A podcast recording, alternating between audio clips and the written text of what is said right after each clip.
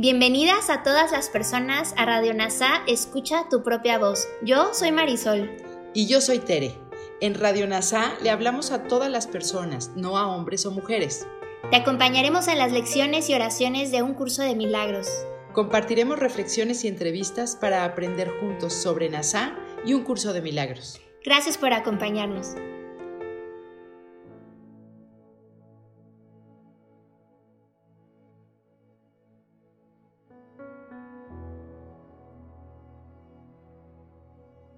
Comenzamos. Lección 271 del libro de ejercicios de un curso de milagros.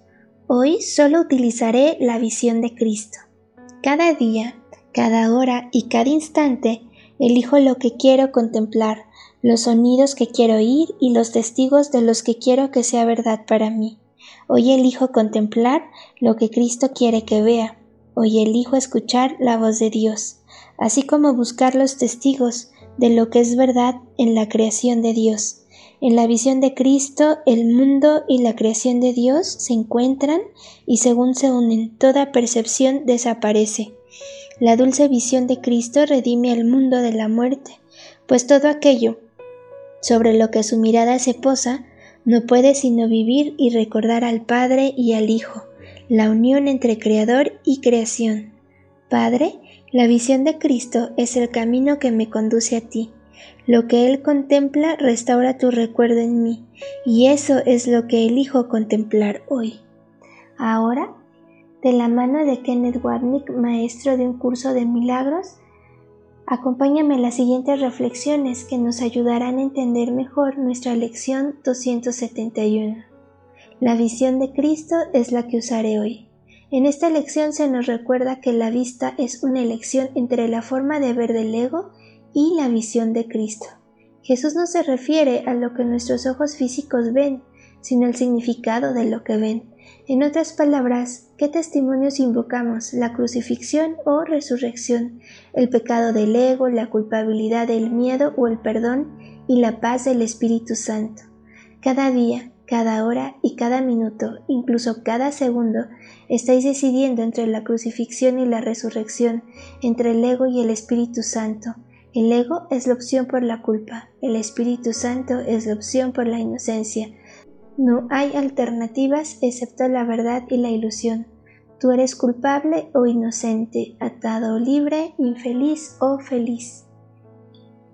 En esta elección nos dice que el mundo con la verdad es la visión de Cristo. Su factor unificador refleja la verdad de la unidad de Dios, que regresa a nuestra conciencia cuando tanto la percepción falsa como la verdadera desaparecen en la única luz de la creación.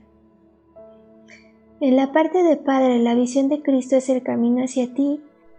En otro lugar, Jesús nos dice que el perdón es el camino, diferentes nombres para el mismo proceso el perdón, la salvación, la expiación, la percepción verdadera, todos son uno. Ellos son el principio, con el fin de llevar a la unidad mucho más allá de ellos mismos. Lo que Él contempla invita a que tu memoria me sea restaurada.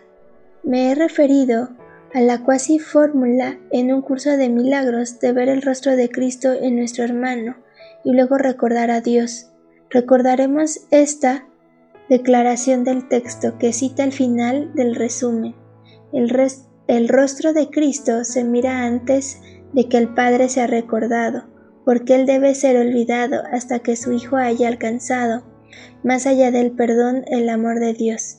Sin embargo, el amor de Cristo es aceptado primero, y entonces vendrá el conocimiento de que ellos son uno. Mi elección equivocada fue que miré el cuerpo y lo hice real creyendo en lo que vi. Sin embargo, aunque mis ojos todavía ven el cuerpo, es ahora con una interpretación diferente, a través de la visión de Cristo. La conciencia de mi ser es restaurada en mí. Gracias por unir tu mente a todas las mentes. Soy gratitud.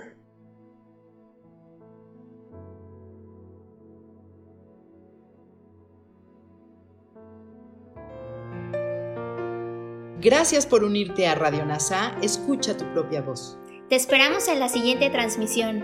Búscanos en Instagram y Facebook como arroba NASA Curarte Tú. También encuéntranos en Telegram y YouTube. Suscríbete a este espacio y escucha, tu, propia voz.